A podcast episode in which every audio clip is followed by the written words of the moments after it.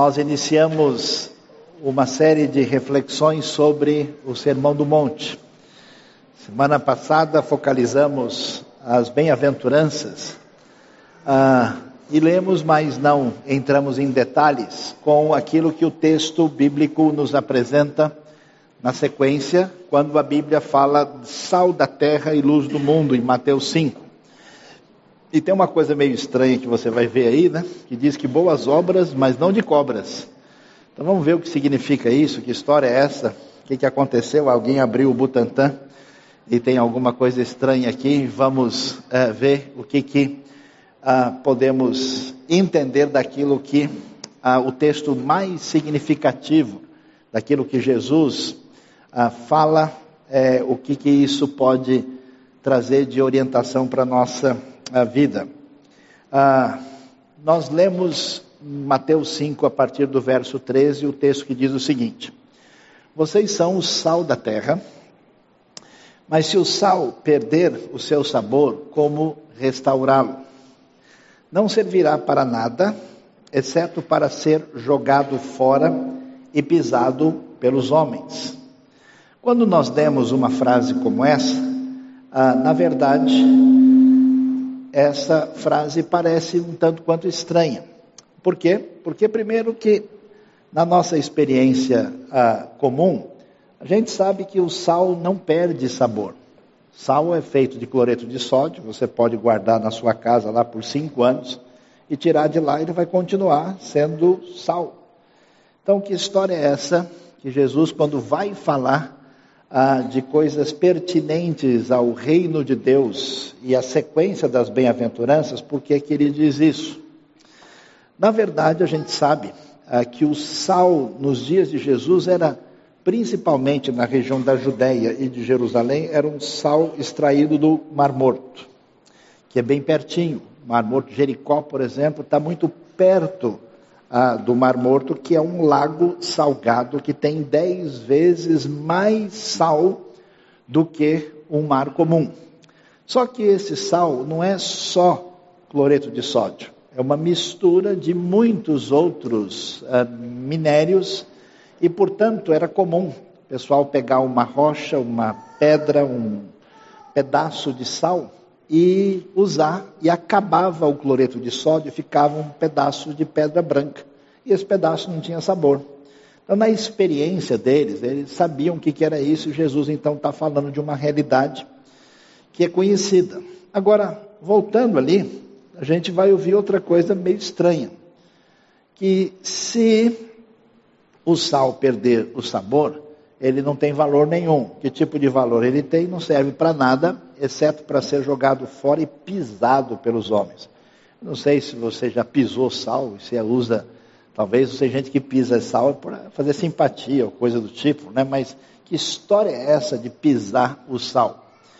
Ah, a gente talvez não imagina isso, porque a gente pensa sempre na terra de Israel como um lugar deserto, muito quente, mas na verdade, ali o inverno também é rigoroso. Inclusive, Jerusalém é um lugar que chega a nevar e em algumas vezes faz temperatura negativa.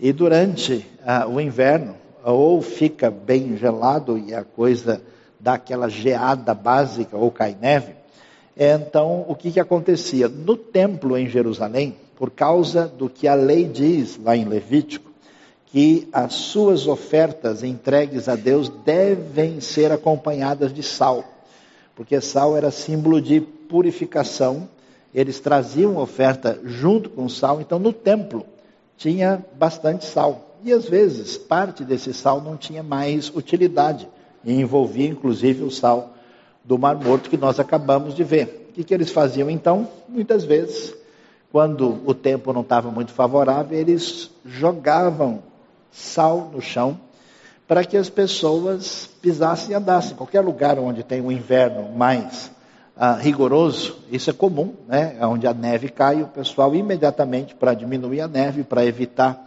inclusive, o perigo da pessoa escorregar e chegar à vida eterna mais cedo do que ele tinha planejado, eles então ah, colocavam sal ali. Por isso o texto vai falar disso e esse cenário é interessante para a gente entender ah, do que que Jesus está falando para poder fazer esse tipo de comparação. E ele prossegue, depois de dizer que nós somos sal, ou seus discípulos são sal, ele diz: vocês são a luz do mundo. Não se pode esconder uma cidade construída sobre um monte. Jesus está dizendo isso à beira do mar da Galileia, no Sermão do Monte, que na verdade é uma inclinação junto à beira desse lago, que é o lago chamado Mar de Tiberíades, Lago de Tiberíades ou Kinneret. E, na verdade, aquela região imediatamente não é uma região tão elevada. Mas quando a gente vai um pouquinho mais longe para Nazaré, onde Jesus cresceu, aí você tem exatamente um exemplo do que é uma cidade uh, que está sobre o monte. Talvez você vai até se lembrar que numa ocasião Jesus vai dizer algumas coisas que vão ofender uh, alguns líderes ali, e esses religiosos querem jogá-lo do precipício, porque Nazaré, a cidade, Jesus nasce em Belém, ele cresce, é criado em Nazaré, e depois tem o seu ministério principalmente definido centralmente na cidade de Cafarnaum. E, portanto, Nazaré, até hoje, quem está na parte mais baixa pode ver a região montanhosa elevada na colina onde está a cidade de Nazaré, que é um exemplo mais claro né, do que significa essa cidade lá. E, claro, à noite, sendo iluminada, todo mundo pode ver. E nessa ideia de valorizar esse conceito de luz ah, que brilha. Ele diz também: ninguém acende uma candeia coloca debaixo de uma vasilha. Ao contrário, coloca essa candeia onde? No lugar apropriado.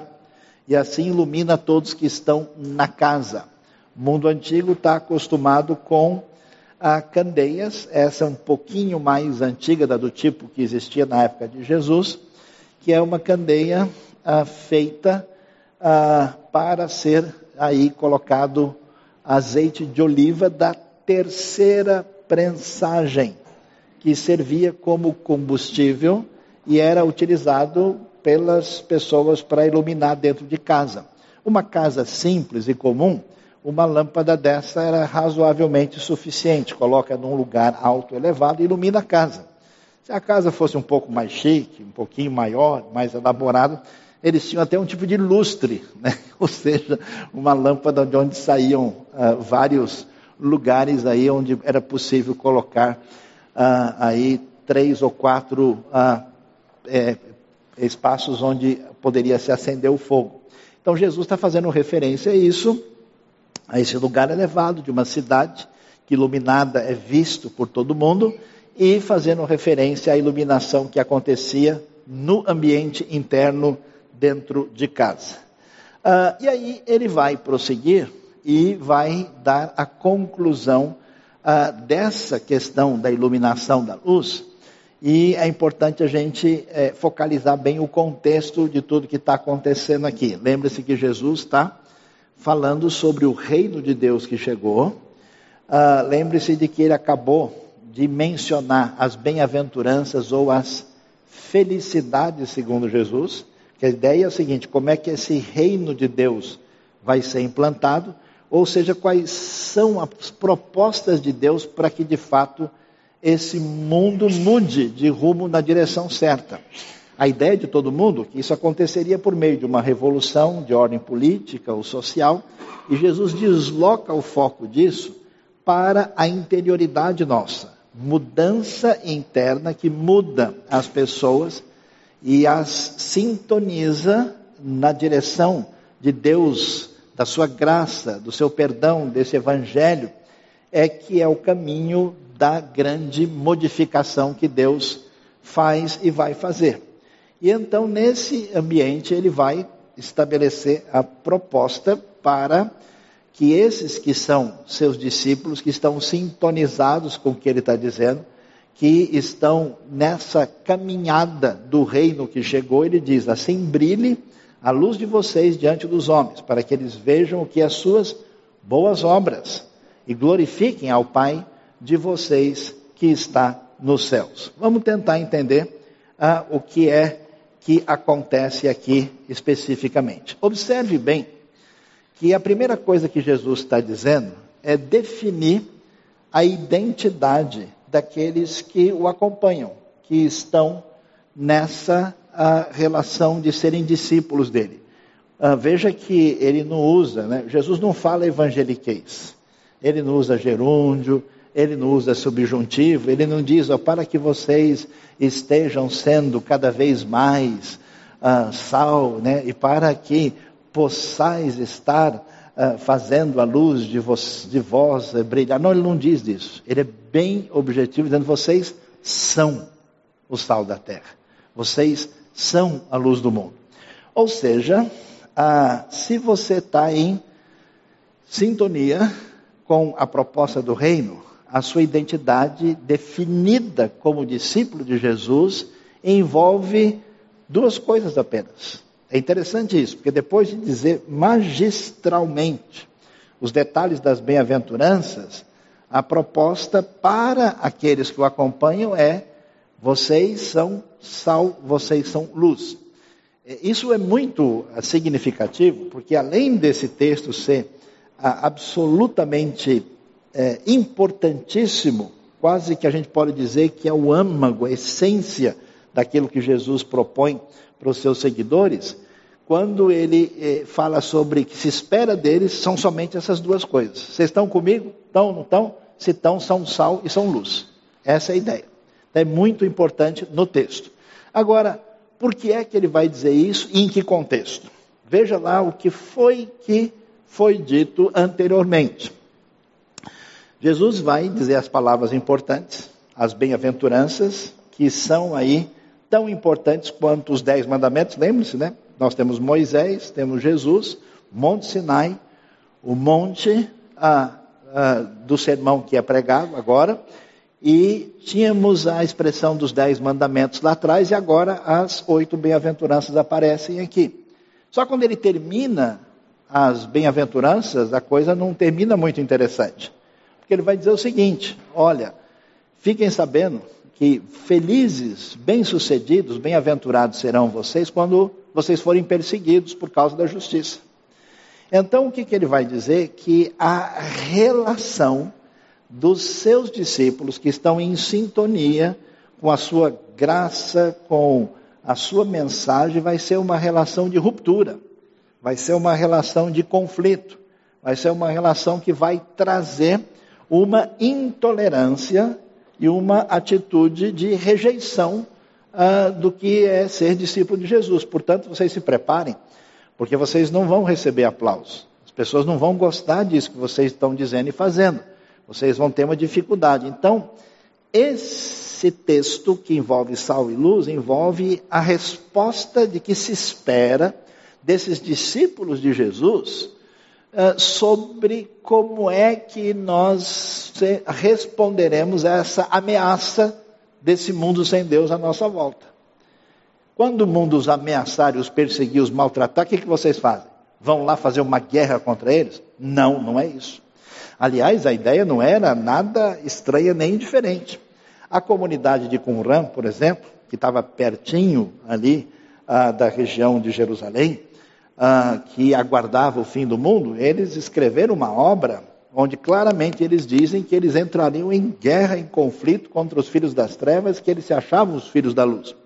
Jesus diz: a proposta que eu apresento não é de escapismo, não é de alienação e nem é belicosa. É um outro tipo de postura que envolve o que?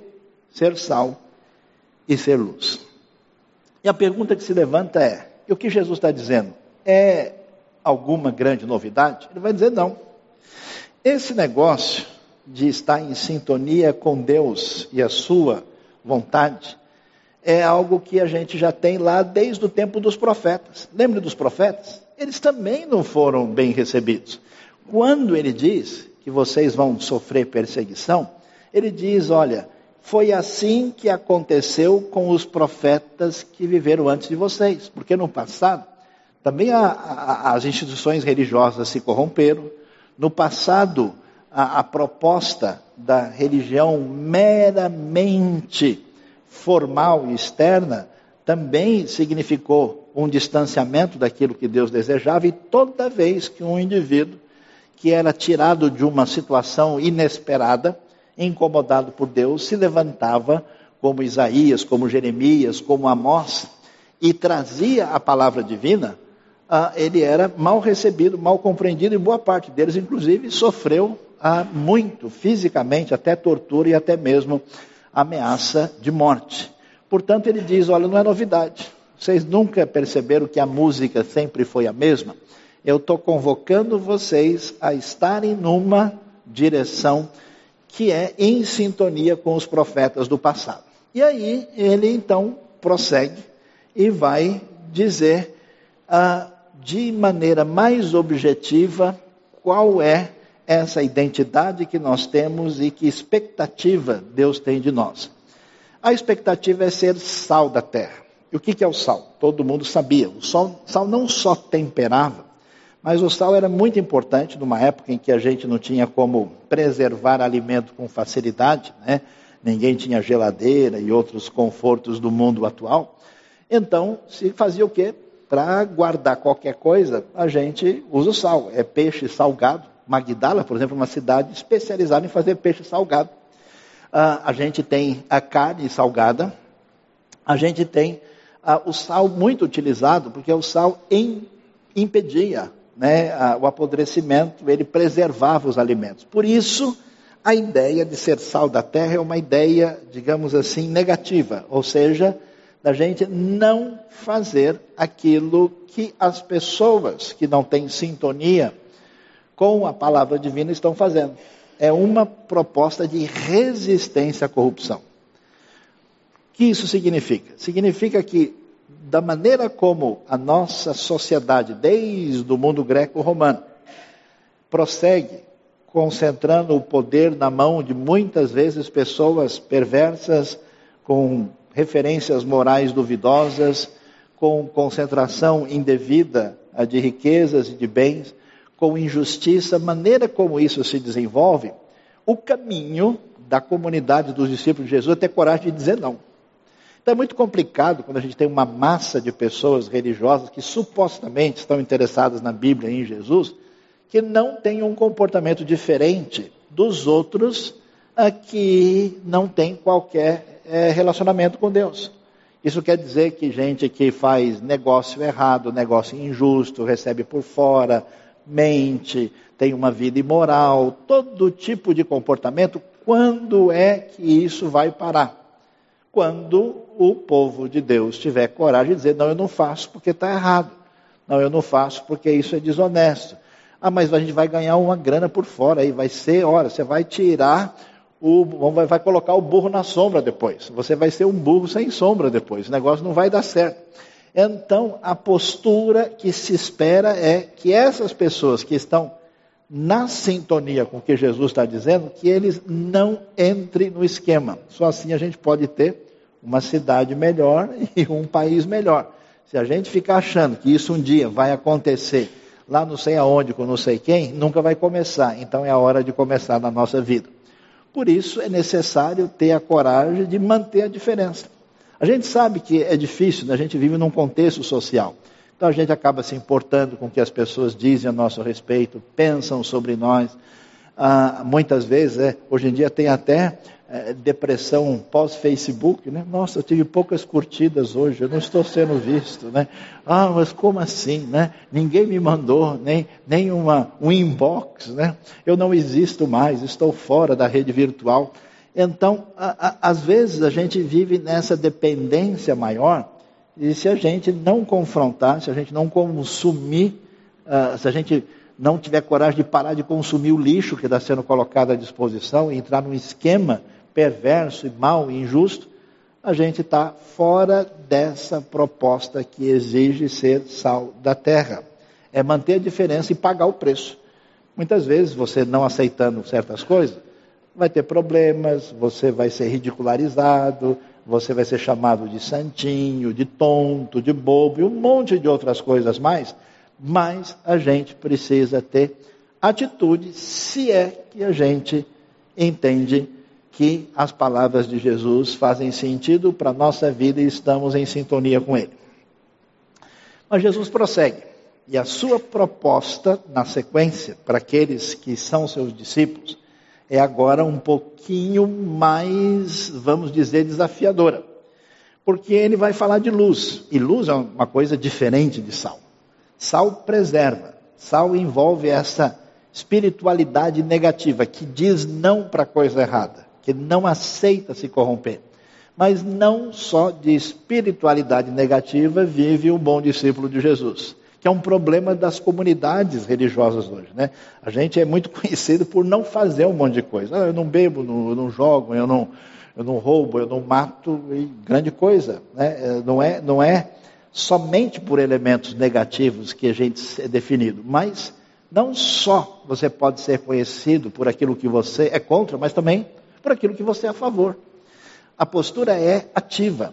A postura exigida é de influência no mundo. Ou seja, como é que a gente responde ao mundo? Responde de duas formas: não aceita, não entra no esquema, não reproduz esse caminho de injustiça, maldade, pecado ah, que está por aí, e faz um, uma atitude oposta, de entrar para influenciar de maneira positiva, que é exatamente ser luz. Por isso é luz do mundo. Claro que essa luz não é uma luz nossa, você não tem essa luminosidade toda. Essa luz envolve o reino chegando, a ação de Deus que atinge a nossa vida é uma luz refletida em nós. À medida que a gente permite que esse evangelho, que essa graça tenha espaço na nossa vida e a gente venha fazer diferença. E qual é o desafio? Qual é a única coisa que Jesus pede em relação a essa luz? é tão simples e tão fácil de entender. É não esconder. Por quê? Porque as pessoas gostam de brincar de esconde-esconde com Deus. Elas querem seguir Jesus, mas não tanto. Jesus é muito fitness, ele anda rápido, né? Se a gente for acompanhar muito, cansa. Então vamos ficar mais para trás um pouco, que facilita a nossa jornada. Então, à medida que seguir Jesus começar, de alguma maneira, me ameaçar na minha atitude egocêntrica e voltada para os meus interesses, aí eu pego mais longe. Ou seja, eu não quero compromisso suficiente. Talvez esse seja o grande problema da nossa grande sociedade dita cristã ou evangélica ou de qualquer outro nome, de um grande número de pessoas cuja relação com o reino é mínima. É assim, de de vez em quando aparecer numa reunião, escutar uma palestra, de vez em quando aí ajudar uma coisa ou outra, mas sem o um envolvimento que envolve a proposta do Evangelho. Então ele diz: olha, não dá, se você é luz, a proposta da luz é ativa. A proposta da luz, ela é de uma ação objetiva para entrar nos diversos ambientes com toda a sua luminosidade fazendo diferença não é possível se esconder, não é possível se omitir. E como é que é feito isso? Que tipo de expectativa se tem dessa luz de fato brilhar adequadamente? Qual é a proposta que Jesus apresenta? E muito simples e fácil de entender. Observe bem que aquilo que você sente no seu coração está dentro do seu coração. Ninguém pode ver. As suas emoções, os seus sentimentos espirituais diante de Deus não iluminam lá fora, não vão impactar as pessoas. A sua doutrina, o seu conhecimento, a sua teologia, a sua percepção sobre quem Deus é, que está na sua cabeça, no seu entendimento, também não aparece lá fora. Você pode ter o maior. Não, não faz diferença para a pessoa que está à sua volta. Mas tem uma coisa que faz: aquilo que você concretamente executa, aquilo que o texto chama das suas boas obras. Essas coisas que são feitas e praticadas e executadas na sua vida, esses são os sinais do reino que são luminosos e que as pessoas vão ver. Esta é a invasão, a santa invasão do reino de Deus nos ambientes onde esse reino não chegou com a força necessária que vão fazer diferença. Isso é importante porque muitas vezes a gente pensa, né, é desde que eu tenha uma boa doutrina e um bom coração, aí está o exemplo de um bom cristão. Há muita contradição, como diria o pastor Saião. O texto então diz que assim brilhe a luz de vocês diante dos homens. Esse é o desejo de Deus. Para que eles vejam o quê? A sua confissão de fé? Não. Para que vejam o seu bom coração? Também não. As suas boas obras. E quando eles observarem isso, e essas obras refletirem aquilo que Deus deseja, eles vão glorificar, e é bonito o texto, porque ele não fala glorificar o Deus soberano, o Criador do universo, mas o Pai de vocês. Jesus fala de Deus aproximado, Jesus fala de Deus revelado no Evangelho, com a sua graça, com o seu amor, com a sua ação especial em nosso favor. Esse Pai, que ao mesmo tempo que é Pai, também está nos céus e é Senhor sobre tudo. E aí o que, nós vamos ver então? Que luz que deve brilhar que é a solicitação que se tem para aqueles que estão em sintonia com a proposta de Jesus é luz com obras. E essas obras, a gente pergunta qual é o teor dessas obras, que obras estão sendo consideradas aqui, o que, que tem em vista. Vejam que, claro, Jesus acabou de dizer que, que ele tem a nos falar sobre uma relação real e genuína com Deus nas bem-aventuranças, por isso essas obras são obras que estão em sintonia com Deus, conforme Jesus acabou de falar, e obras que vão glorificar o Pai, porque esse é o problema. O problema é que a gente é tão complicado que quando a gente decide fazer o bem, inconscientemente, até, até a história da psicologia descobriu isso, né, como a pessoa na intenção faz uma coisa e sem perceber o seu próprio coração procura, às vezes de maneira egocêntrica, o seu próprio interesse particular. Então, nesse sentido, ele sinaliza que são obras que glorificam o Pai. E olha como é complicado isso, porque Jesus está falando isso no ambiente onde todo mundo diz que faz boas obras, onde todo mundo é muito religioso, onde todo mundo está sempre alardeando aquilo que faz de bem.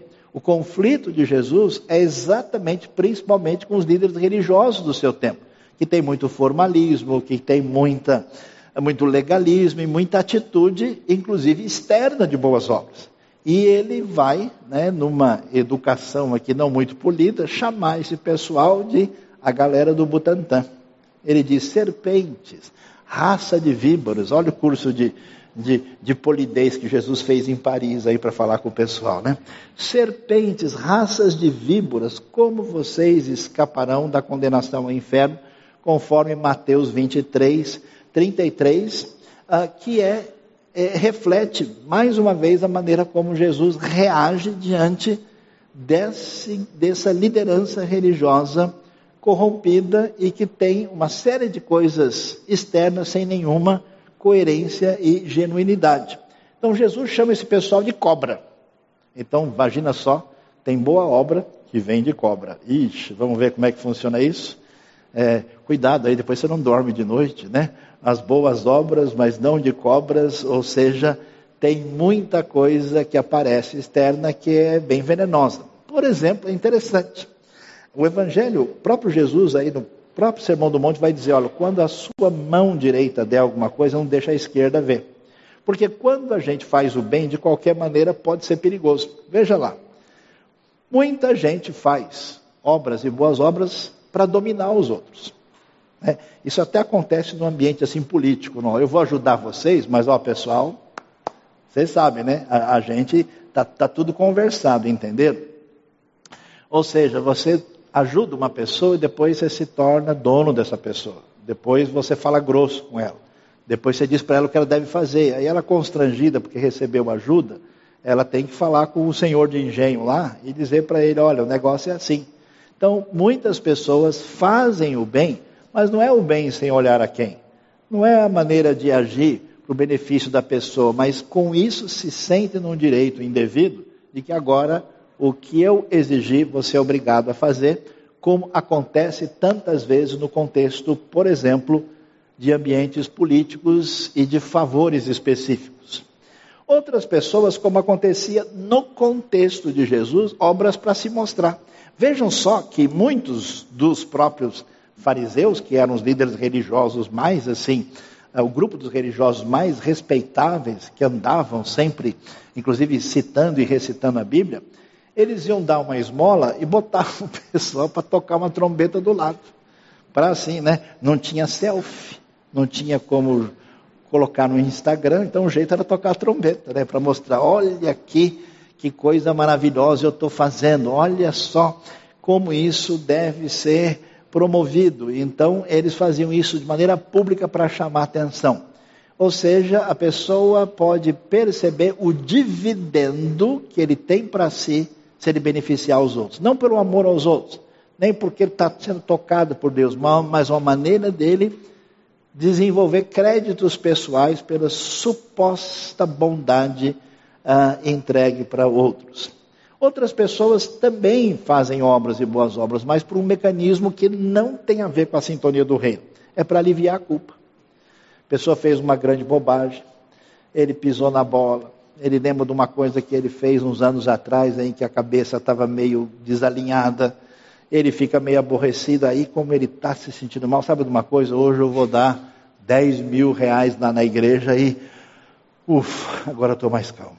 É, agora eu vou lá na casa onde o pessoal está uh, precisando de ajuda, cuidando de pessoas necessitadas, e eu vou fazer um negócio. A motivação não envolve amor, ação envolve um mecanismo complicado. Eu conheci gente que, na sua vida, há anos atrás, eu vi pessoas que faziam coisas assim porque de fato estavam tentando realinhar internamente o seu coração que não conseguia descansar. Outros fazem o comércio com Deus, né? a balança comercial celestial. Ah, boas obras para pagar pecado. É, é, mais ou menos a redição do tribunal de Osíris do Antigo Egito. Chega lá, vou colocar o coração na balança, para ver se ele consegue, né? Aí uma, uma, um saldo positivo no final. Olha, eu estou com tais e tais. Mas se eu fizer isso, se eu ajudar, se eu né, a praticar tal coisa, quem sabe dá um saldo positivo e equilibra aí, eu saio, nem que seja aí, né, mais cinco, já resolveu alguma coisa. E há pessoas que de fato fazem suas atividades religiosas de maneira não saudável, num espírito de negociação indevida, numa espécie de comércio. Foi feito um estudo interessante uns anos atrás por um estudioso uh, sociólogo estrangeiro da maneira como a maioria das pessoas, atenção, de igrejas evangélicas, na realidade brasileira, se relacionava com Deus. E a conclusão que a vasta maioria se relaciona na base de troca. Ou seja, Deus, eu né, ajuda aí, o senhor quebra o galho, vamos fazer um bem bolado, uma parceria, né? E aí a gente, é, o, senhor, o, senhor, dá uma limpada na área e eu, eu mando uma ajuda para o senhor que o senhor está precisando, né? Essa ideia não é a ideia do reino. E muita gente faz bem obras para sentir-se superior ou até para achar que está indo numa direção superioridade, superioridade. Às vezes é difícil você ver gente que tem uma postura assim por aquilo que faz, de conversar sobre os outros de cima para baixo. De conversar como se a pessoa estivesse num outro perfil, num outro padrão, numa outra postura sem entender que todos somos igualmente necessitados da graça de Deus e essa atitude é indevida. Então, por isso, simples fato de executar qualquer coisa em benefício de alguém não necessariamente sintoniza a gente com o reino e Jesus confronta pessoas à sua volta que agiam assim. Daí, então, a gente precisa entender onde é que está o fundamento, a base dessas boas obras. A base está no próprio texto. O Jesus acabou de falar. Ele falou das bem-aventuranças, dessa relação genuína que surge quando alguém reconhece que Deus é cheio de graça, bondoso, perdoador, se revelou em Cristo Jesus para o nosso perdão, que essa dimensão pessoal que não é mera mecânica de pagar e acertar, não é uma simples contabilidade celestial, não. Então, as oito bem-aventuranças, aí está um lugar que foi descoberta em Cafarnaum. Eu, eu, eu mostrei essa foto para você observar. Isso é onde se acredita, e com muita base e razão, que era o lugar onde estava a casa de Pedro. Lá naquele centro do primeiro octógono. Então, só para você ver que inicialmente foi feito um octógono em torno do lugar que era a casa, depois de alguns 150, 200 anos, fizeram outro octógono em volta, e depois, mais um, dois séculos para frente, mais outro octógono, porque só para comemorar as oito bem-aventuranças, marca registrada da proposta do reino por Jesus. E qual é o perfil dessas obras? Está ligado com isso. Ser pobre espiritualmente, em espírito, gente que não tem nada para apresentar diante de Deus, dizendo: Olha, está aqui o meu currículo, porque os outros em volta faziam isso. Gente que chega diante de Deus cabeça baixa e, como se diz, na humildade. Gente que não só sabe que é falho e que erra, mas que fica aborrecido e fica contrito com isso, por essas pessoas choram. Gente que é humilde, mansa e não resolve as coisas com base num pretenso poder que a gente não tem. Gente que tem a vontade na direção certa, né? Porque se tem fome e sede de justiça, a gente não vai entrar nessa roubada de fazer as obras com outras intenções, porque a fome e sede é outra. Gente que trata os outros do jeito que Deus trata a gente, sem pegar pesado, sem devolver na mesma moeda, sem partir para vingança, sem querer o mal da pessoa, sem deixar a ira, o ódio dominar. Essas pessoas são misericordiosas. Essas pessoas que têm o coração centrado onde Deus é o seu principal interesse. Ela tem um coração puro no sentido de íntegro, no sentido de que tem o foco principal.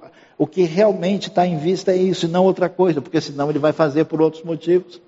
Essa pessoa que, em vez de causar problema, aproxima as pessoas das pessoas e as pessoas de Deus. Ele produz paz, pacificador. E essa pessoa que não abre mão dos seus valores, mesmo quando leva desvantagem, mesmo quando é perseguido.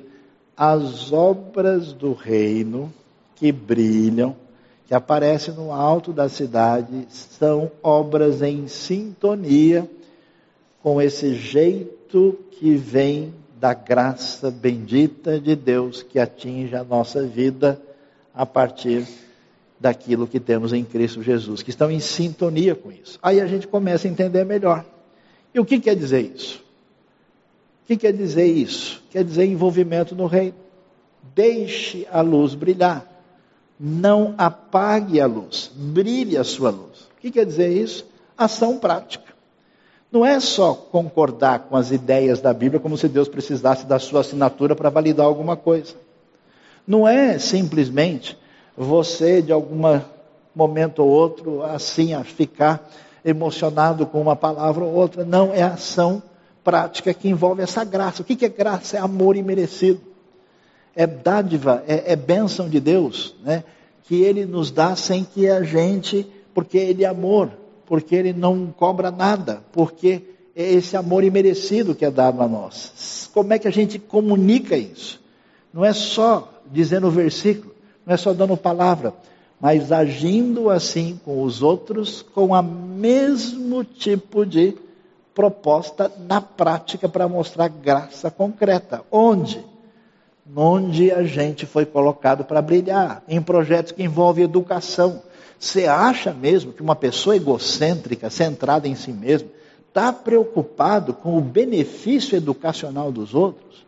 Se essa pessoa não tiver um vetor que é maior do que o seu mero salário, do que o seu próprio uh, retorno pessoal, ela vai fazer isso de outro jeito. Mas se você está interessado de fato no bem do outro, assim como Deus está interessado em você e nas pessoas, esses projetos envolvem atitude prática que vem do povo de Deus, porque ninguém aqui está na igreja, todo mundo é igreja como pessoa.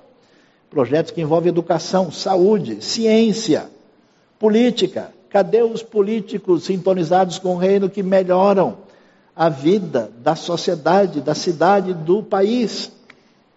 Arte, arte que reflete esses valores, justiça Quanta necessidade num ambiente difícil. missões, evangelização, ou seja, a gente é discípulo de Jesus quando, no contexto onde nós fomos inseridos, esses valores fazem diferença e a pessoa olha e fala: puxa, aqui tem um negócio que tem outra pegada. Aqui nós temos uma outra direção. Aqui a coisa é diferente. É envolvimento do reino. Agora, que envolvimento no reino? Se a pessoa até creu em Jesus, nem coragem para ser batizado não tem. Que raio de fé é essa? Que envolvimento do reino, se ele não se envolve nem com a comunidade, nem ser membro ele tem coragem de ser. Que envolvimento ele tem? Se não contribui para nenhum projeto, se não se envolve pessoalmente em nada, se não contribui financeiramente, se não se doa de alguma maneira para fazer diferença. Então isso é mais conhecido como conversa fiada, como papo furado. E se a gente é luz, a gente precisa descobrir o caminho que Deus tem na minha vida pessoalmente em que projeto eu me envolvo e eu vou fazer diferença. Porque através exatamente de pessoas individuais que se preocupam com quem está numa situação de miséria, com quem está numa situação de necessidade absurda, com quem precisa ouvir a mensagem de Deus, com quem tem a sua cabeça confusa e precisa de ensino certo, é que a gente faz diferença. E a Bíblia diz um negócio tão especial, olha, Aí, a luz de vocês brilhando, as pessoas vão ver isso e elas vão, de fato, ficarem ligadas no Pai Celestial de maneira diferente. Eu vou terminar. Uma vez eu mencionei esse texto e a gente citou ah, uma paráfrase que a mensagem fez desse texto. Eu, eu refiz essa paráfrase e mudei uh, intensamente com outro uh, enfoque a partir do seu sentido. Na outra também fui eu que desenvolvi, então não tem grandes crises aqui, para comunicar mais intensamente uh, o que esse texto está querendo dizer. Deixe-me dizer por que vocês estão aqui. É somente para ser o sal que traz o sabor divino ao mundo. Se não puderem mais salgar, ninguém mais poderá sentir esse tempero especial de uma vida dedicada a Deus. E, e se, não, se não, te, não puderem mais salgar, ninguém mais poderá sentir esse tempero especial de uma vida dedicada a Deus. Vocês serão inúteis e não servirão para nada. E quero dizer mais. Vocês estão aqui para ser luz, trazendo as cores de Deus a todos. Deus não pode ser guardado como um segredo, é para contar para todo mundo, é para ser visto como um farol. Vamos espalhar essa luz, chega de escondê-la. Fiquem bem onde todos podem vê-los. Isso. Agora que estão bem no alto, onde dá para ver bem, tratem de brilhar. Abram os braços e o coração, que o amor sem interesse seja a marca de vocês. Agindo assim, vocês levarão as pessoas a querer saber de Deus, o generoso Pai do céu, e Ele irá ficar para lá de feliz. Que Deus abençoe a nossa vida e abençoe o nosso coração, e a gente possa refletir nessa proposta de espiritualidade de Jesus. Porque às vezes a gente pensa que se a gente for fiel doutrinariamente, a gente está sintonizado com o reino. Isso é muito pouco, é incompleto. Se a gente tiver um coração feliz e alegre que o louva, que está tudo certo. Isso também é incompleto. É necessário a gente caminhar e tirar essa espiritualidade que a gente tem, de que a gente ficar no nosso canto e não fizer um monte de coisa errada e ficar mais na direção do passado, que está tudo resolvido. A gente tem que ir para frente, a gente precisa construir o futuro, a gente precisa fazer diferença com essa sintonia com o reino.